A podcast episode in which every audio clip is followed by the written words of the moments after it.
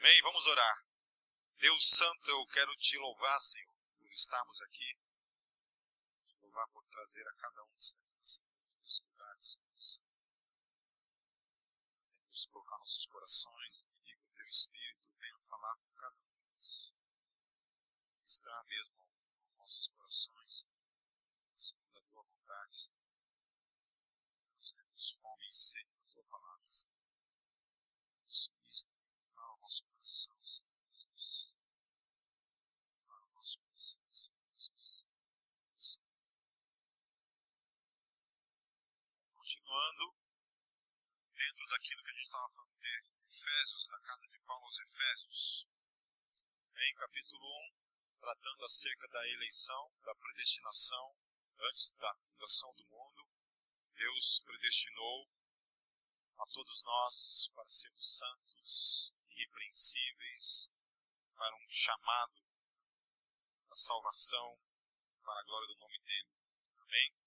Capítulo 2, nós tratamos acerca da salvação pela graça que ela implica em nossas vidas. E hoje eu quero falar sobre o plano eterno de Deus em Cristo Jesus. Amém? Então, seguindo a mesma metodologia, lendo versículo por versículo e comentando. Fique atento a isso. Se você quiser depois ouvir as outras pregações, você vai lá no Metalcast e estará lá as pregações. Ok? Então, primeiramente, lá, versículo 1 em diante. Por essa razão, eu, Paulo, prisioneiro de Cristo Jesus, por amor de vocês, gentios. Certamente vocês ouviram falar da responsabilidade imposta a mim em favor de vocês pela graça de Deus. Isto é, o mistério que me foi dado a conhecer por revelação, como já lhes escrevi brevemente. Ao lerem isso, vocês poderão entender a minha compreensão do mistério de Cristo. Esse ministério não foi dado a conhecer aos homens de outras gerações, mas agora foi revelado pelo Espírito aos santos apóstolos e profetas de Deus, a saber que, mediante o Evangelho, os gentios são co-herdeiros com Israel, membros do mesmo corpo e coparticipantes da promessa em Cristo Jesus. Amém? Então a primeira coisa que a gente começa a perceber nesse texto é que Paulo olha para a sua vida dentro da cadeia. E Paulo não interpreta isso como uma coisa do diabo. Ele não interpreta isso como uma questão que o inimigo de alguma forma está tendo uma predominância na sua vida. Como se Satanás de alguma forma estivesse destruindo o plano de Deus na sua vida. São coisas que a gente escuta né, por aí. Certo? Paulo ele tem uma compreensão diferente. Porque ele anda com Deus, ele caminha com Deus, ele entende então que todas as coisas que acontecem na vida dele, Deus está no controle. Amém? Deus está no controle. Então, até esse ponto, ele está lá preso, escrevendo uma carta aos Efésios, e ele tem esse entendimento. Paulo, o prisioneiro de Jesus, não é prisioneiro de Roma.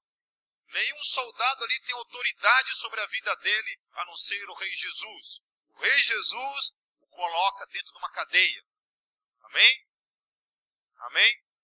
Quando a gente lê lá em Jó, Jó perde todos, todos, perde toda a sua família, perde todos os seus bens. Eu acho interessante isso. Porque se fosse na mentalidade da gente hoje, a gente diria assim: olha só, olha só o que esse cara está tá fazendo, né? Deve ter alguma coisa em pecado esse cara. A gente diria, talvez, que esse cara tá, não está dando dízimo. Né? Olha, o devorador foi lá roubou tudo da vida dele. Está dando dízimo. Quais seriam outras interpretações que a mentalidade moderna diria? Tantas coisas, né, a gente diria, mas jamais a gente diria que Deus, de alguma forma, em sua soberania, liberou aquilo ali na vida dele. Aí, Jó recebe uma revelação da parte de Deus. Ele fala assim, o Senhor deu, o Senhor deu, o Senhor deu, o Senhor deu. Para Jó, não há fatalidades em sua para Jó, não há nada que foge à soberania de Deus em sua vida. Para Jó, Deus deu os filhos, Deus deu a riqueza dele. Para Jó, Deus tirou os filhos dele, Deus tirou a riqueza dele. Para Jó era esse entendimento. Para nós, não. Quando a gente perde alguma coisa, perde alguém na nossa vida, a gente culpa Deus, a gente fica bravo com Deus, né? É isso. Para Jó, não. Jó, Deus, a fartura, uma vida familiar exemplar, mas perde tudo, perde inclusive toda a sua família. Deus. Deus seja. O Seven Angels estava uma turnê pela América do Sul, conheceu uma igreja chamada Expressados Rejeitados. E os pastores dessa igreja tinham perdido dois filhos. Estavam em frente a Deus ia chamar. Bem, então toma cuidado com esses questionamentos que nós temos tido hoje em dia. Quando a gente, qualquer coisa acontece de na nossa vida, de trágico na nossa vida, a gente tende a pensar que Deus está fora do controle. Deus está fora. Eu já vi pastores falando em velórios coisas como assim: olha, se vocês pensam que Deus tem uma coisa que vai ver com isso, Deus não tem nada a ver com isso. E eu reafirmo que é o contrário. Deus tem tudo a ver com a morte e a vida sobre a face. Por mais escandaloso que isso possa nos ser, por mais que isso possa confrontar a minha e a tua consciência, o nosso senso de justiça, que a gente, como pode Deus estar, não estar no controle de certas coisas? Como é que pode isso acontecer? No meu entendimento, todas as coisas estão no controle de Deus. Isso me dá a segurança de caminhar nas ruas e entender que uma bala perdida, se me pegar, pegou debaixo da soberania plena de Deus. O dia que eu morrer, eu não vou morrer nem um segundo a menos e nem um segundo a mais, mas vou morrer no exatamente no dia em que ele determinou que eu morresse. Amém. O Senhor me deu a vida e o Senhor me tira quando Ele bem entender. Essa é a compreensão. Deus está. Vamos ver se entendimento que Jó tinha. E eu vou na onda de Jó, então. Eu prefiro ir na onda de Jó do que na onda desse monte de gente que é convido por essas teologias que não tem fundamentação bíblica. Aí Paulo ele recebe uma res responsabilidade imposta, ele fala. A mim me foi imposto. Quando é imposto, é uma questão que não tem negociação. Para Paulo, falou assim: Deus me impôs esse chamado. Deus não pediu permissão para mim. Deus chegou e me impôs esse chamado. Para mim, imposto é isso. Deus me impôs o chamado pastoral. Deus impôs sobre a tua vida o chamado evangelístico, o chamado como discipulador, o chamado como profeta, o chamado como servo, o chamado para talvez um ministério de luta. Amém? Para evangelizar lutadores. Eu acho engraçado, eu lembro época era o Ultimate Fight, e tinha um lutador chamado Kim, dele, um havaiano, ele era, ele era cristão, ele entrava com uma cruz nas costas, uma cruz, deixava a cruz lá, tirava a capa, descia a porrada nos caras. Primeira vez que eu vi aquilo, eu falei, nossa, amor, tudo bem. E ele era muito forte, assim, o cara, saladão, assim. Descia gostosão, assim. Ui, ai, ai, quem me dera, né? Então vai lá e desce a porrada né, em todo mundo. Amém, né? Hoje você vê lá o Vitor Belfort, o cara que derrubou lá o Anderson Silva também, né? o cara é crente também. Lá do homem, lá. Eu não tenho dó. Eu acho assim, o cara que entra MMA entra consciente de onde ele entrou.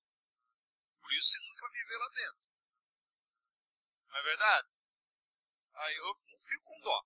Verdade. Ah, quebrou. Quando você pula de paraquedas, o paraquedas não abriu. É, meu amigo, eu nunca vou, eu nunca vou morrer de queda de paraquedas. Porque eu nunca vou lá. Só se o cara cair em cima de mim. Daí, como daí, como Deus é soberano também, amém. Se ele escreveu que eu devo morrer, o cara cair em cima da minha cabeça, bem também. Mas eu não vou ter esse desespero de estar pulando do paraquedas do avião e o paraquedas não abrir. Isso você pode escrever.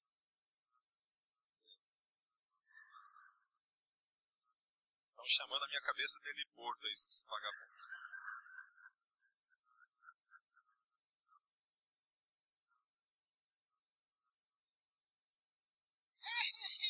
Tá, continuando. Então, olha só, todo chamado, ele se dá de, cer de certa forma de modo imposto, bem? É de modo imposto. Eu acho interessante isso. Deus não pergunta para nenhum de nós o que você gostaria de fazer. Meu rei, Deus, ele chega e fala assim, ó, Deus, Deus não quer, não quer, vai fazer igual. Coloca aí, é imposto isso. Imposto. Bem? Imposto. É uma imposição da parte dele para mim, para você. A outra coisa que Paulo fala também aqui é que é imposta pela graça de Deus, o que eu acho interessante. É graça, mas é imposta. A graça de Deus na minha e na tua vida é imposta. Interessante isso. Por exemplo, quando você perdoa uma pessoa, esse perdão é imposto. Não tem como a pessoa tirar dela o teu perdão. Porque o perdão é imposto. Todo o perdão é imposto, de alguma forma. Ele é colocado. Você não tem a escolha dizer assim, não, você não pode. Você não te perdoa. Você não tem como tirar o perdão que ela tinha. No reino de Deus as coisas funcionam assim. Então, a graça é imposta e ela é jamais imerecida. É jamais merecida. Ela é imposta. Deus te deu graça. Ah, eu não quero. Já está sobre você. Você querendo ou não querendo, a graça está sobre a tua vida. Amém? Está aí algo interessante no quesito a graça, a compaixão e a misericórdia. Estas coisas, quando partem daquele que dá, não pode partir da obrigação. Porém, quem recebe, querendo ou não, recebe querendo ou não. Amém? Quando você tem compaixão de uma pessoa, isso é imposto sobre a outra pessoa. A pessoa recebe a compaixão de modo imposto, ela querendo. A graça de Deus funciona assim na minha vida. Deus, eu não quero a tua graça. Tarde demais, já está sobre. Como faço para me livrar da graça? Não tem jeito. Não tem jeito. Ah, então vou fazer alguma coisa para não merecê-la. Pode fazer, você merece faz muito tempo. Nunca mereceu. Nada do que você fizer fará você não mere você merecê-la. Ou fazendo, fazê-la merecê-la. Eu sei que eu falei mais, acho que é isso. Nem eu me entendi agora, mas tudo bem. É, tá muito filosófico o negócio. Deixa eu voltar para a favela. Vamos lá. Paulo ele recebe por revelação. Ou seja, Paulo tinha um entendimento, mas Deus revela isso a ele. Interessante que foi Deus que vai até ele e revela a ele. Não foi nenhum homem que o ensinou. Sei por revelação, porque Deus simplesmente não escolheu toda a nação judaica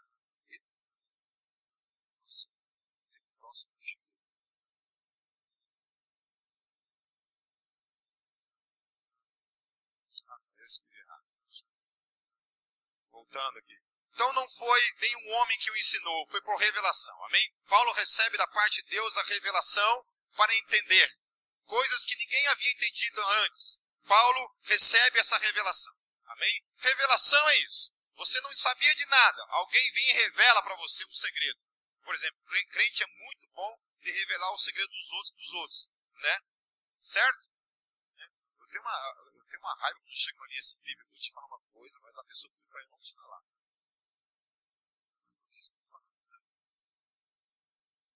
Pessoas que falam assim, que você resolva uma coisa para mim, você não pode falar que fui eu que falei. Você está, eu falo, foi quem? Você consegue ver? Já? Eu falo.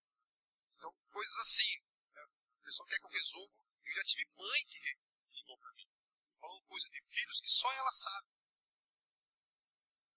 Já tive pai que ligou para mim. Ó,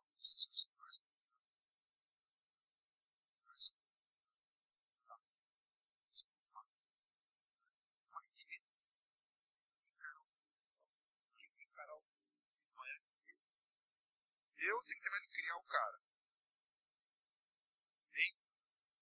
Então, outra coisa que o texto está falando é que essa revelação, ela não se deu antes. Ou seja, desde o início da humanidade, seis mil anos de história antes de Cristo, a humanidade não tinha recebido essa revelação, a qual a gente vai falar. A humanidade até ali não tinha essa revelação. Toda a humanidade, fora de Israel, estavam morrendo sem ter essa revelação e todos estavam caminhando para o inferno. Essa é a revelação bíblica. Esse é o Deus ao qual eu e você anunciamos. Amém? Não adianta a gente chorar, a gente querer arremendar as coisas. Essa é a verdade. Antes de Cristo, toda a humanidade fora de Israel estava condenada à perdição, sem esperança e sem Deus, conforme fala no capítulo 2. É...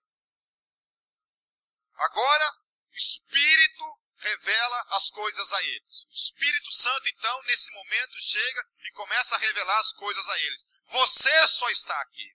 Você só compreende as coisas de Deus, só foi capaz de um dia entender alguma coisa acerca da salvação, jamais foi por seu próprio entendimento, mas porque o Espírito Santo revelou a você. Não pense que você em algum momento pensou assim, nossa, eu, vejo só eu sou um cara inteligente, sou capaz de entender a revelação da salvação. Não! Ninguém pode entender a não ser por meio do Espírito Santo de Deus. Somente Ele pode revelar a mim e a você. Então, quando as pessoas assim renunciam, rejeitam a salvação, eu de certa forma entendo que há dois aspectos trabalhando ali naquele momento. É o aspecto da pessoa, tem o coração endurecido, não quer crer, mas também há o aspecto de que o Espírito Santo também não revelou, conforme foi revelado a mim. Eu tenho que entender isso de forma clara. Por que, que eu entendi e os demais não entenderam? Porque eu era mais inteligente? Não. Porque eu era mais bonzinho? Não. Porque meu coração era melhor que eles? Não. Porque eu tinha menos pecados que eles? Não. Porque a minha fé é maior que eles? Não. Mas porque o Espírito Santo me revelou, me deu a graça de crer. Gente, eu já, eu já sentei em mesa assim, com ratos de porão assim. Todos eles. Eu preguei Eu sentei com os caras do cólera os caras do dorsal bandas antigas, legal.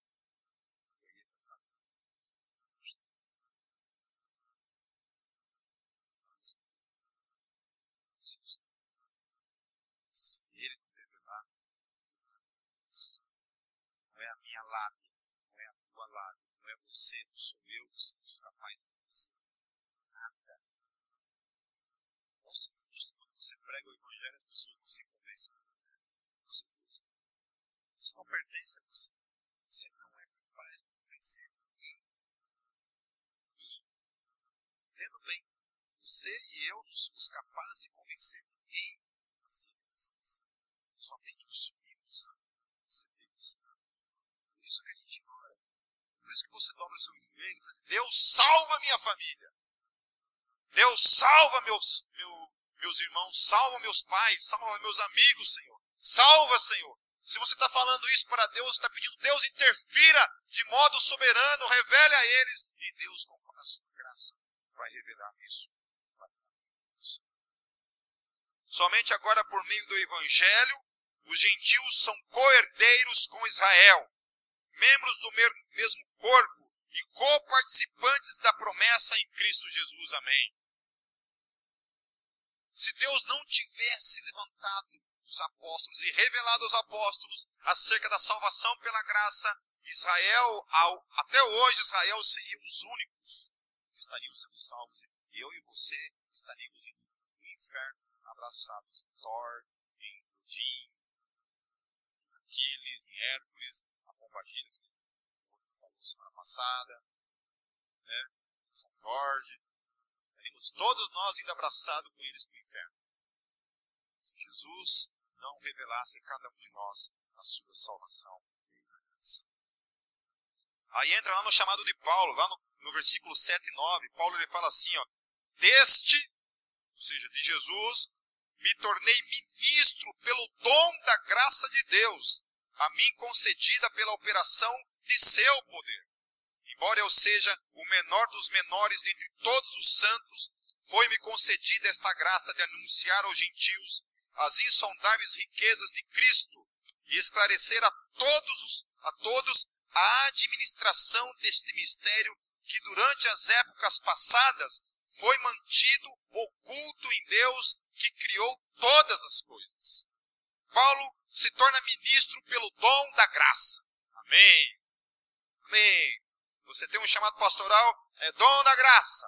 Tem um chamado como missionário, é dom da graça. Tem um chamado para ser músico, é dom da graça. É um presente, é graça da parte de Deus. Deus olha para você, é graça. É graça. É graça. Eu acho interessante assim na, na interpretação que o Caio Fábio deu um vídeo lá acerca dessa questão da graça. Ele falando assim que dá uma impressão que a gente é superior. Pensando que às vezes um homem com uma mente tão inteligente como a não foi capaz de escrever coisas tão inteligentes, capaz de falar coisas tão boas. Eu gostaria de falar isso para cara. E talvez eu tenha oportunidade de falar isso. Porque eu entendo assim, eu, em que? Em que que predestinação, a eleição da parte de Deus, a graça da parte de Deus, discussão, aonde isso? Isso é o que a gente chama de espantalho. Espantalho é quando você cria uma coisa que não é verdade em cima de algo que é dito. Nunca se disse que por Deus escolher segundo a sua soberania, você está dizendo que você é melhor. Está dizendo que Ele, pela sua graça, criou assim. Dois porcos sujos, fogo do inferno, pecadores. Ele olhou para esse esse porquinho aqui, bom, se fosse a sua graça, os dois nascem Todo mundo para a graça, salvação. A única coisa que isso gera no meu coração mostrar que os dois Deus que isso dependeu do Senhor para foi porque havia algo em mim que levou o Senhor a fazer essa escolha. Eu não sei, Senhor, por que, que o Senhor não permitiu que eu morresse e meus amigos morressem. Eu não sei por que tantos amigos meus foram para o inferno sem nunca ter ouvido falar do Evangelho. E eu estou aqui hoje. Eu não sei. Mas isso não me torna melhor do que ninguém. Mas me torna muito mais grato. Com certeza eu sou grato. Só pelo simples fato de eu ser grato é porque eu tive a oportunidade de ser.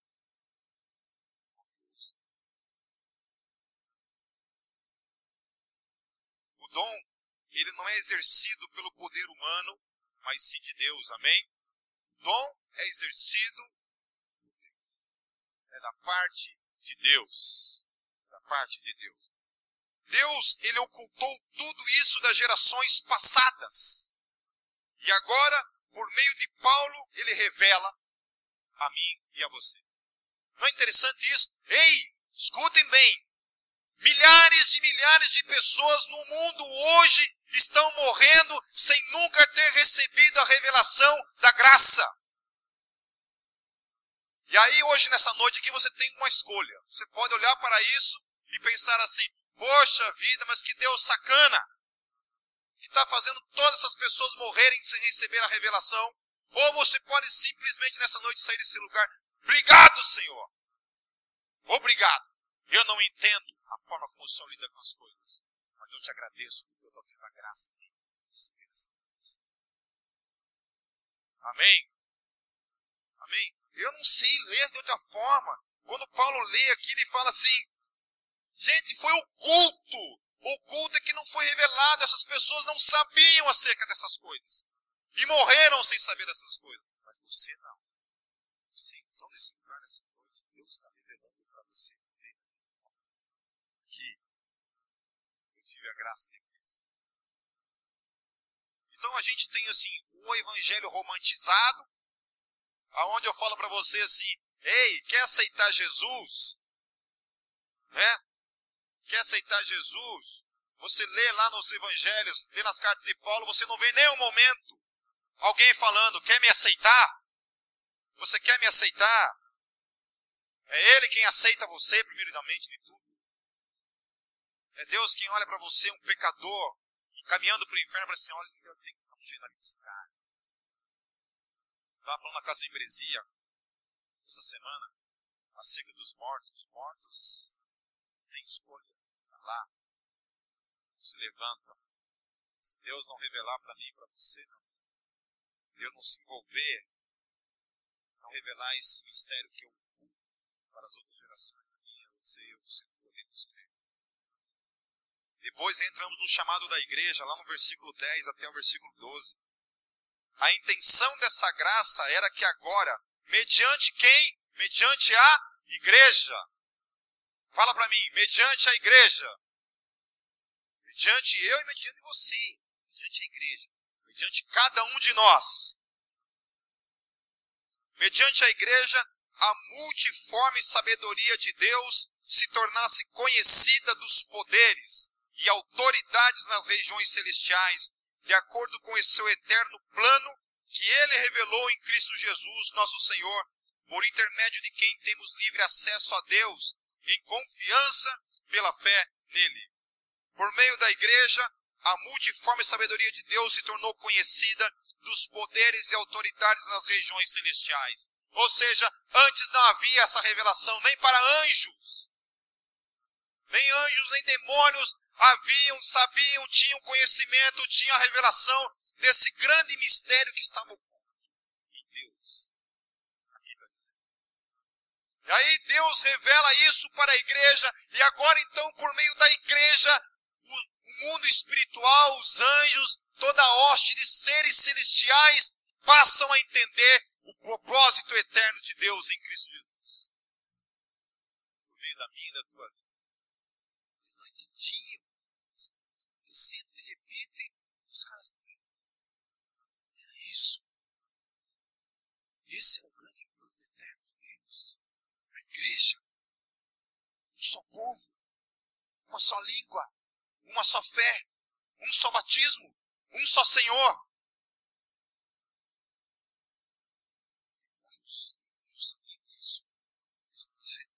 E ele revelou. Se trata de um plano eterno que se realizou em Cristo. Olha só o que o texto está dizendo. Cristo nunca foi um remendo da história. Cristo nunca foi um segundo plano do propósito de Deus para mim e para você. Como se Deus tivesse sido pego de surpresa lá em Gênesis, quando Adão peca e Eva peca. Deus não é pego de surpresa naquele momento. Puxa, e agora? Eu já vi gente pregando assim, ó. Jesus e o Pai e o Espírito Santo, quando Adão peca, eles resolvem ter uma, uma reunião. E agora? O que, que a gente faz? Aí Jesus dá um passo para frente. Senhor, Pai, eu irei. Eu irei lá morrer por essas pessoas. Aí Deus, então vai lá, conserta a cagada que eles fizeram. Conserta o errinho. Conserta a burrada. Texto está dizendo que não. Antes da fundação do mundo, não havia história, não havia nada. Deus já tinha um propósito que era tornar Cristo o Salvador de toda a humanidade. Portanto, se ele fosse o Salvador, para se tornar o Salvador e Rei sobre todas as coisas, era necessário uma única coisa segundo a revelação de Paulo. Sabe qual era? Todos vocês precisavam ser condenados. Para que graças a Espírito Santo. Se você não é pecador, se você não é um ser caído, a graça não sentido. Você não fez nada de errado. Você merece céu. Você merece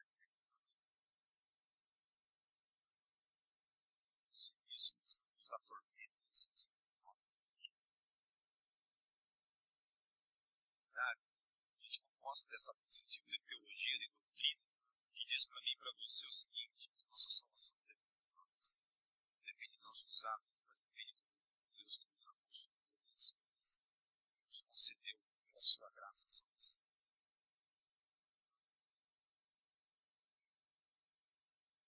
Ninguém sabia, a não ser Deus, somente agora revelado aos homens e aos seres espirituais. Por isso, não se forma teologia em Gênesis 1. Não se forma teologia no Antigo Testamento.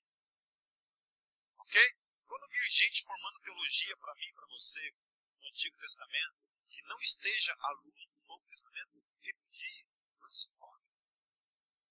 Lance fora. Todo o Antigo Testamento tem como chave hermenêutica o Novo Testamento. Deve ser interpretado à luz do Novo Testamento para a aberração dos judeus. Não recebem isso dos Meus debates teológicos eles queriam fazer o contrário de toda que é forma para mostrar que Jesus não era Deus, eles queriam usar o Antigo Testamento como chave de interpretação do Novo Testamento.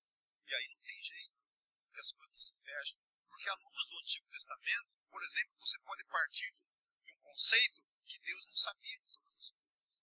Porque lá em Gênesis 1, Deus chega para Adão e fala assim: Adão, aonde você está? Pronto. Aí fez a doutrina.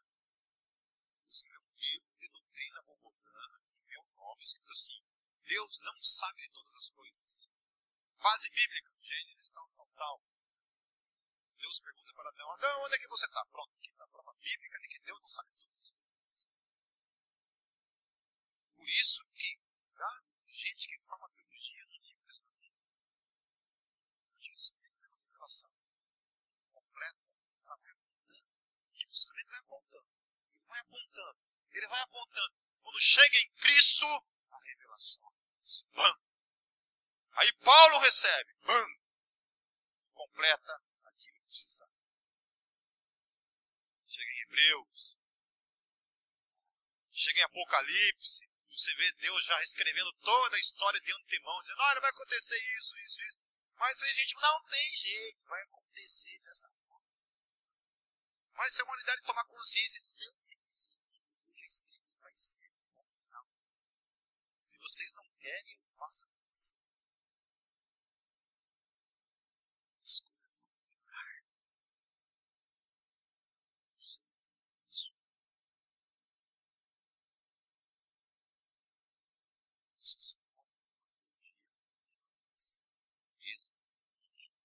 Isso. esses caras da prosperidade, os cultos, eles porque eles usam coisas lá do Antigo Testamento. Né? Salomão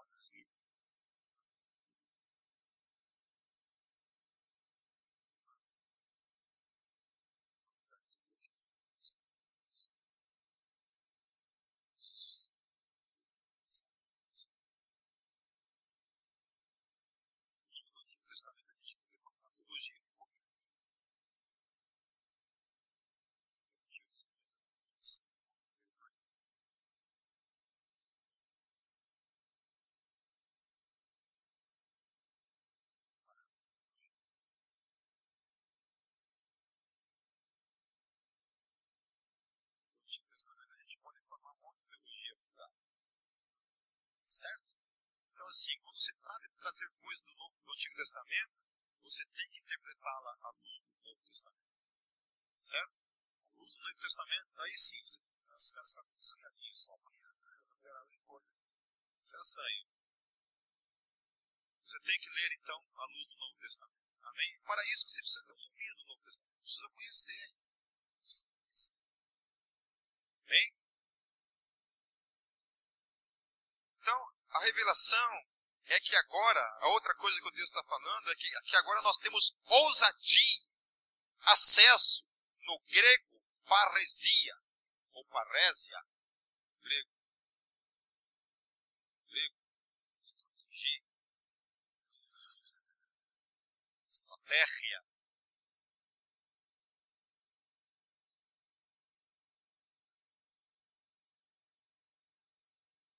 perde a igreja, não perde a terra. A palavra, então, ela implica que não há mais medo, não há timidez, não há vergonha de se aproximar Agora sim, não há mais. Uma vez eu estava tocando na igreja presbiteriana de bermuda e tênis, você está regata esse globo, aí, é, na igreja presbiteriana isso. Aí terminou o culto, dos presbíteros me chamou. Baixinho. Então, e ele trabalha, trabalha fora, fora, fora. Tipo assim, estou dizendo uma coisa para você, tá?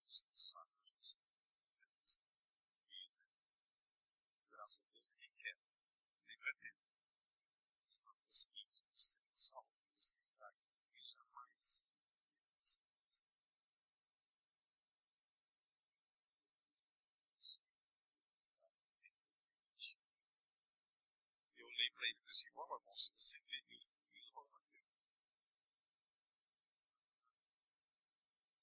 A que nada. Eu vejo Deus como meu pai, meu pai, eu abraço ele até errado. Esfrego todo nele assim. É que nem eu faço com o Gabriel. Pelado sim, filho, não vem com conversa.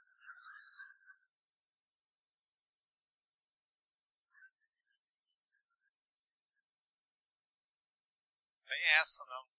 Peladão.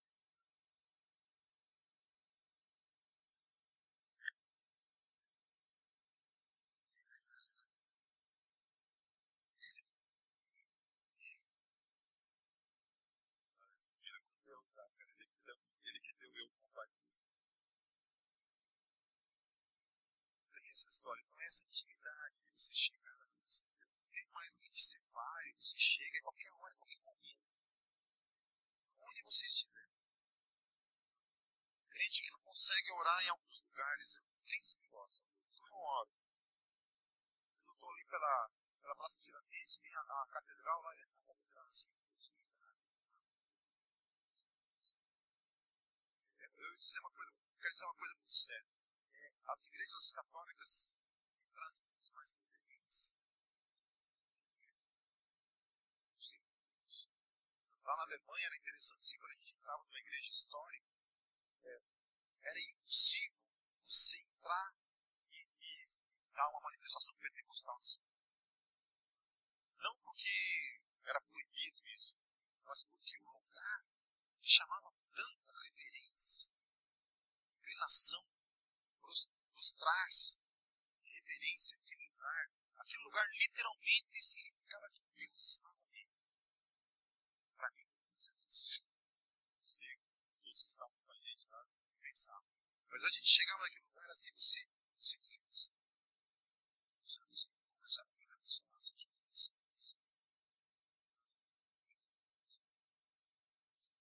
A arte sacra, ela tem esse propósito. A arte sacra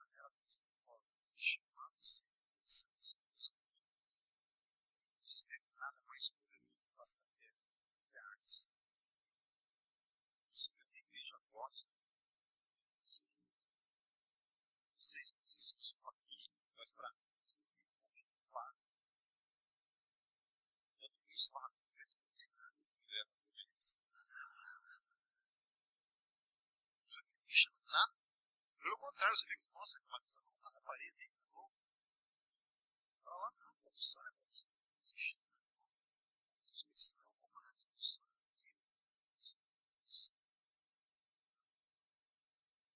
Estágios, funciona para nós, para a natureza. A arte sagrada. Tem a igreja da mulher lá no centro de Dresden, na Alemanha.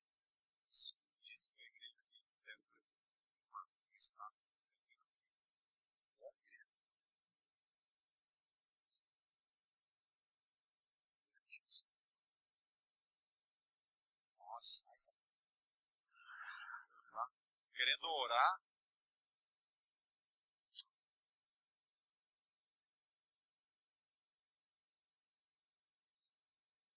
Alguém aceita o pastor aí para passar uns dias aí na casa? Hein? Amém. Vamos lá, vamos terminar. É, no versículo 13, as tribulações por causa do evangelho, eles são uma glória no entendimento de Paulo. Paulo ele fala assim, ó, portanto peço-lhes que não se desanimem por causa das minhas tribulações em seu favor, pois elas são uma glória para vocês. Amém? Então Paulo olha, olha para as suas tribulações e ele fala assim, gente, não fique com dozinha, entendeu? Isso é glória. Sofrer por causa do evangelho é glória. Amém? Então não desanime se você está sofrendo por causa do seu ministério. Né? Eu recebi um telefonema de uma pessoa esses dias que estava vivendo um inferno na vida dela lá por causa de sentindo opressão, não estava conseguindo dormir de noite, porque o diabo estava oprimindo, acordava sufocada. Eu falei, glória a Deus! Como assim? Deus! Quando eu me converti, né, logo nos primeiros dias assim, conversão, assim, o vinha todo dia. Todo dia eu acordava. Alguma coisa me sufocando. Tentava olhar, assim, não conseguia ver, assim, também fundo, assim. Vou falar coisas, vou falar coisas. Não sei todo, mas era uma coisa. É. Aí, aquele troço ali, né, cara, eu não conseguia enxergar. Então, todo dia. Todo dia. E olha, todo dia.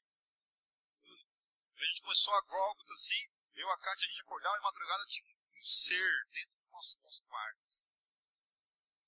A televisão ligava de madrugada. Estava dormindo, três da manhã, a luz ligava. Deixa eu dormir, pelo amor de Deus. Né? Ligava a luz de novo. A mesa de vidro, assim, no vidro dessa costura rachava, rachou no meio. Olha lá. Aí ele viu que não adiantava nada, ele deu, deu um sossego. Então, assim, é bom isso bom. Você vai ver como você vai orar com mais fervor. É verdade. É mesmo. Vou começar a orar com vocês. Vou começar a liberar isso aí no mundo espiritual. Satanás, dá um jeitinho, ela pergunta muito frio na fé. Aviva. O diabo traz avivamento na nossa vida também, é verdade. Eu não sei como é que é você, mas comigo já foi assim, sério. Eu lembro a primeira vez que eu vi uma pessoa possessa, rapaz, jejum de 40 dias. É. Um seminário, lá os seminaristas de noite, assim, lá era um corredor, assim, escuros, né, luz, fome, lá. Aí, os caras gostavam, assim, de, tipo, 10 horas da noite, já dormia mais ou menos, pra contar a história Satanás. Aí, misericórdia para dormir depois, né? Daí eu tinha um amigo meu seminarista chamado Luciano, que era o diabo minha vida. O cara tinha as moral assim de subir igual Homem-Aranha e ficar em cima do teto, assim, ó. A hora que eu passava, ele pulava em cima de mim. É. Aí de tanto orar por ele, ele está ele tá desviado hoje.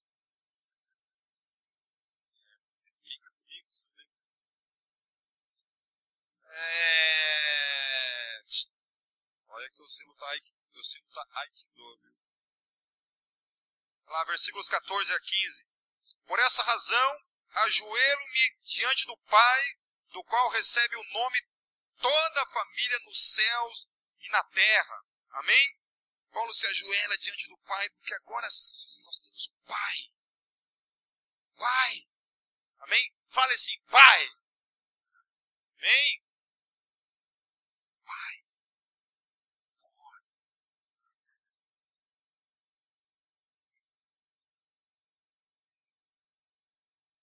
Não sei se eu tive um pai bem isso na minha vida, mas eu uma para mim que eu tive tantos.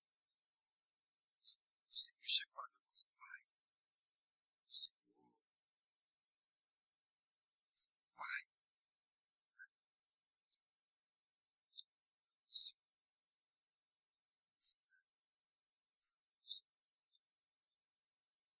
versículos 16 a 19.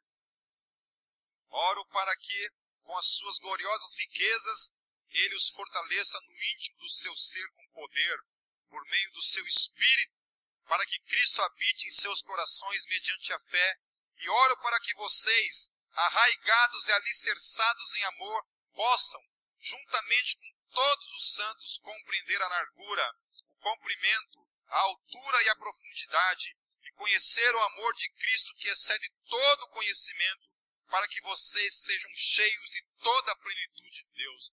Então Paulo ele ora para que as suas gloriosas riquezas se manifestem em nós. Amém? Fale assim, Deus, manifeste em minha vida as suas gloriosas riquezas. Amém? Não tem nada a ver com dinheiro, não tem nada a ver com carro, tem a ver com algo muito mais poderoso que eu e você precisamos buscar, que é a presença dele. Oro para que Deus nos fortaleça no nosso íntimo com poder por meio do seu espírito. Amém? Você precisa ser fortalecido no teu espírito. Amém? Ter um espírito forte que resiste. Estava recebendo notícias do, do amigo meu, pastor Cláudio, já está, sei lá qual, qual cirurgias que ele está passando. E ele fez uma cirurgia coisa de duas semanas atrás.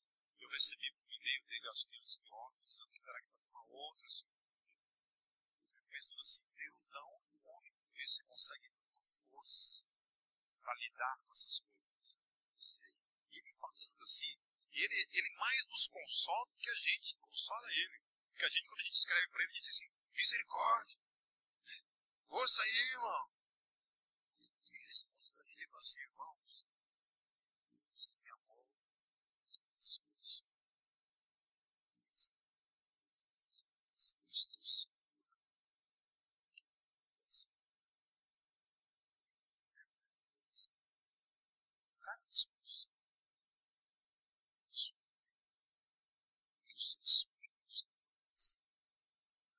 Então a que essas coisas. As coisas começam a, nos levar a querer palanque banhar, né? a gente se troço assim, que qualquer coisinha nos derruba. A gente tem que tomar cuidado. Porque essas coisas podem estar apontando para mim e para você que o nosso espírito está fortalecido. O nosso espírito ele precisa ser inabalável em Cristo Jesus. Porque a força ele dá. Ele orar para que ele Amém? A outra coisa que ele fala é para que Cristo habite em vossos corações mediante a fé. Ou seja, é fé, não é emoção. Não, ah, hoje eu não estou me sentindo muito salvo. Hoje eu não estou me sentindo muito crente, muito de Jesus. Não é isso. É fé. Tem horas que você não está com o seu sentimento destruído, detonado. E aí, assim, você tem que reivindicar na sua vida a fé. Permanecer crendo, independente dos teus sentimentos. Amém? Então, ah, eu venho aqui no louvor, dizer para vocês que eu fico sentindo arrepio. É mentira. Eu não sinto arrepio. De vez em quando. Dá uma desafinação, se dá um arrepio na alma, assim. Não. Estou nem aí com, os meus, as minhas sensações, os meus sentimentos. A minha fé entende que eu preciso louvar esse Deus a quem eu creio. Independente do meu estado porque a gente confunde isso. Ah, meu culto foi uma benção. Por quê? Porque as minhas emoções foram foradas, porque eu chorei. Não, o culto foi uma benção porque eu cheguei lá e eu entreguei meu coração ao Senhor e adorei Ele. Todo o meu coração. A minha razão. E a palavra foi e tocou meu coração porque a palavra vem da parte de Deus. A palavra nem sempre foi feita para fazer você chorar, para você se emocionar.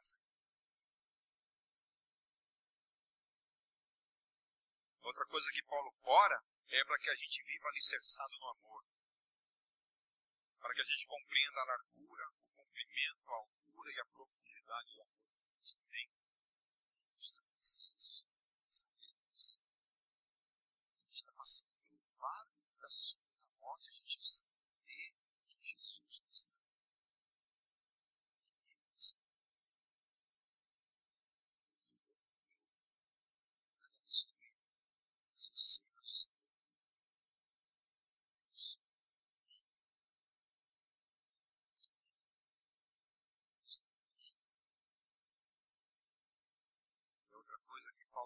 oração, para que vocês sejam cheios de toda a plenitude. Amém? Aleluia. Toda a plenitude de Deus. Tudo que Deus tem plenamente para mim e para você, e você precisamos. Nós precisamos orar mais, jejuar mais, ler mais a Bíblia, estar mais em compromisso com as coisas de Deus. Sabe, não falta Só falta culto. Realmente, se tiver uma coisa que tem como vir mesmo, mas fique faltando muito por qualquer coisa. Porque se torna um hábito, a gente começa a faltar por qualquer coisa. Qualquer coisa é um alegre pra gente. Ai, hoje choveu. Ai, hoje tá sol. Ai, agora tá frio. Ah, agora tá calor. Ah, agora tô cansado. Ah, não, hoje eu tô positivo. Vou trabalhar. Ficar em casa. Volta na quadra. Ah, hoje tem futebol. Olha cara, nós temos futebol. Essa bem que Jesus podia notar bem. E você não subiu.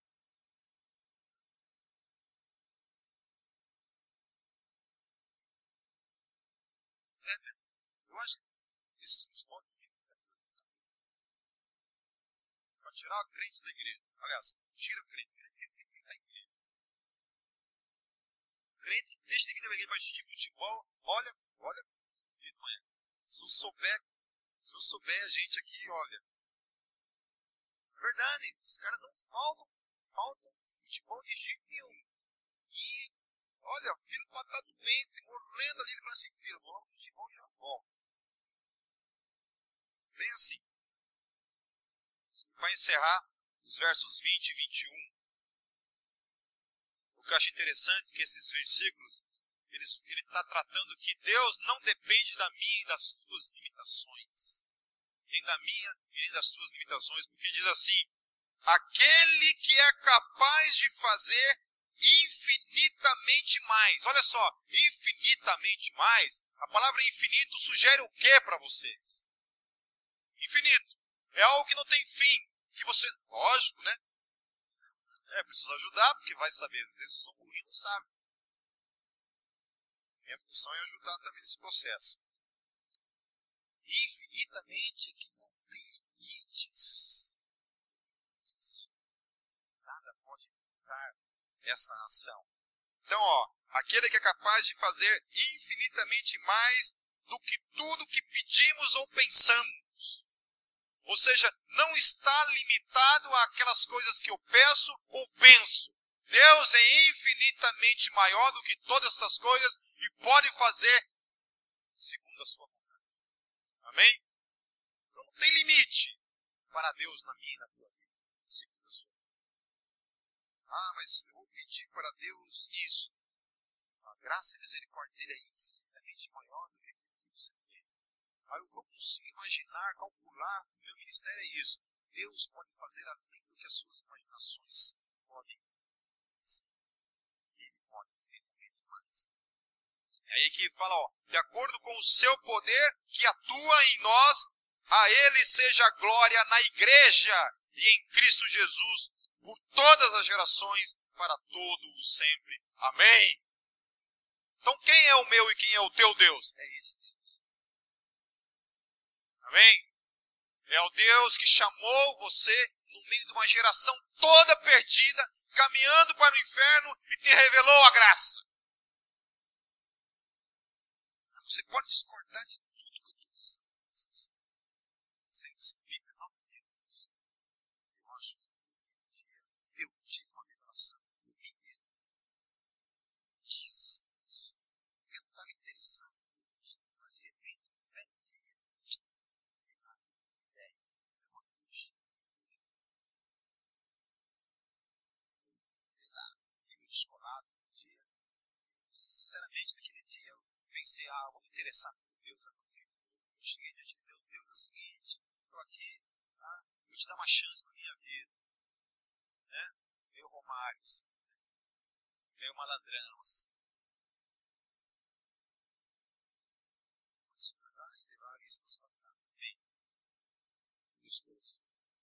Você olha para a minha miséria e para a minha vida, um homem que estava perdido, interessado em Deus, perdido, um belo dia, quando eu vi, eu estava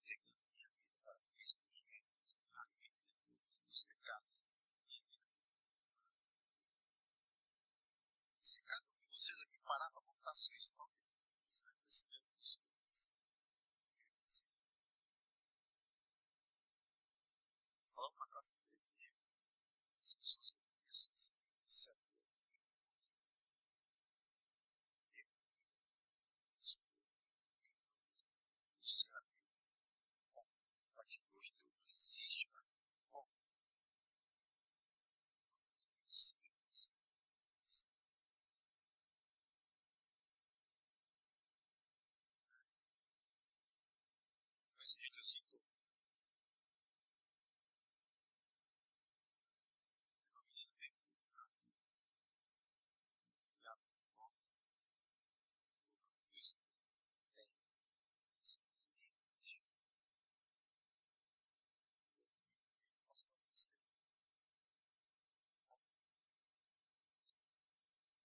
até hoje, pega é essa peça, repente, né?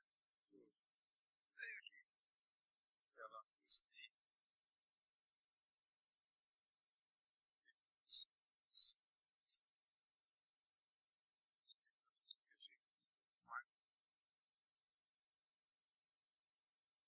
Eu faço.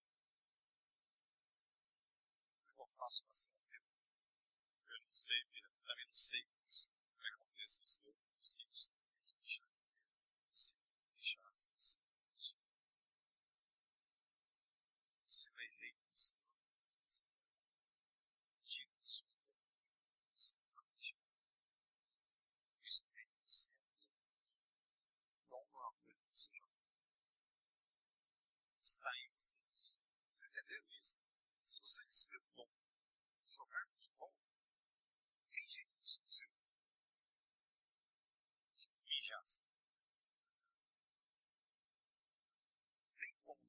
Craque igual ele.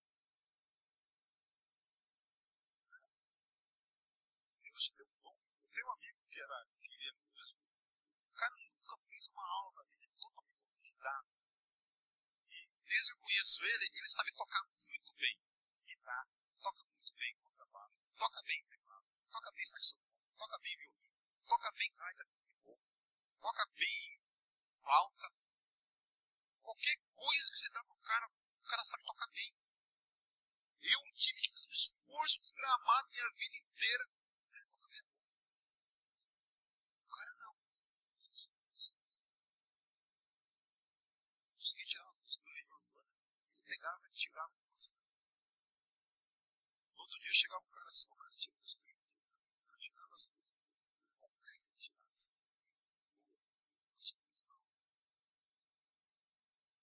Bom, nem se ele quisesse eu ia Entendeu? Quando você recebe o dom fé, mesmo que você não queira crer, você vai crer. Você pode até falar na boca para fora, eu não creio, mas na vida do seu espírito, está na luzinha na alma. Creio. Creio. Hoje o Dieter é, compartilhou comigo lá, para mim, uma entrevista com, com o Bill Gates. E o Bill Gates falando assim que só consegue ver razão para as coisas baseado na existência Daí ele falou comigo que a fé cristã é o que inspira a, a fazer a, as obras de ação social que ele faz. Eu, amigo. Ajudando pessoas pobres. Ele fala assim, assim olha, a cristã é algo para para onde? Se isso não é uma herança, é uma herança romana, é uma herança grega, é uma herança egípcia. Todas essas nações só sabiam fazer escravos. Cristianismo não. O cristianismo é aquela que coloca os senhores abaixo. O senhor é aquele que serve. O maior é o menor. Né? Se você crê, pãozinho para aquele cristão. Você não crê, tem poder de fazer isso.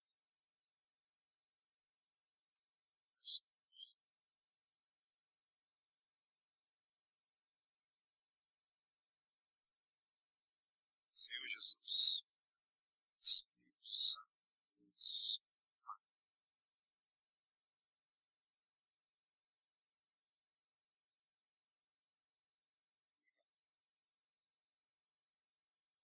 obrigado pelo dom, obrigado por esse presente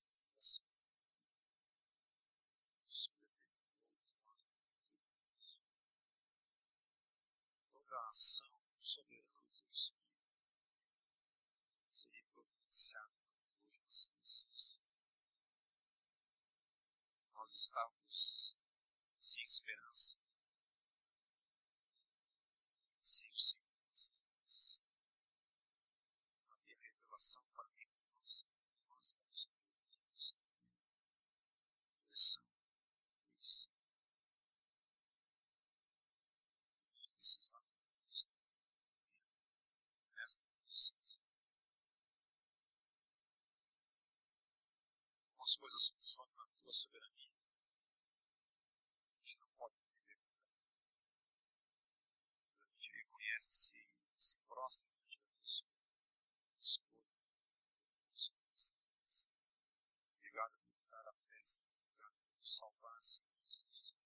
Obrigado por nos selar com o teu Espírito. Obrigado por nos dar a graça de perseverar, Senhor Jesus. Obrigado porque o nosso chamado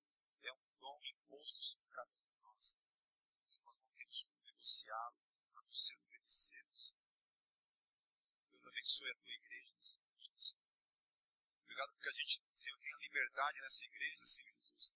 Não ficar fazendo voltas em cima da tua palavra, Senhor. A gente não está aqui preocupado, Deus, em falar uma teologia que agrade as pessoas. A gente está preocupado unicamente em revelar aquilo que a tua palavra nos revela.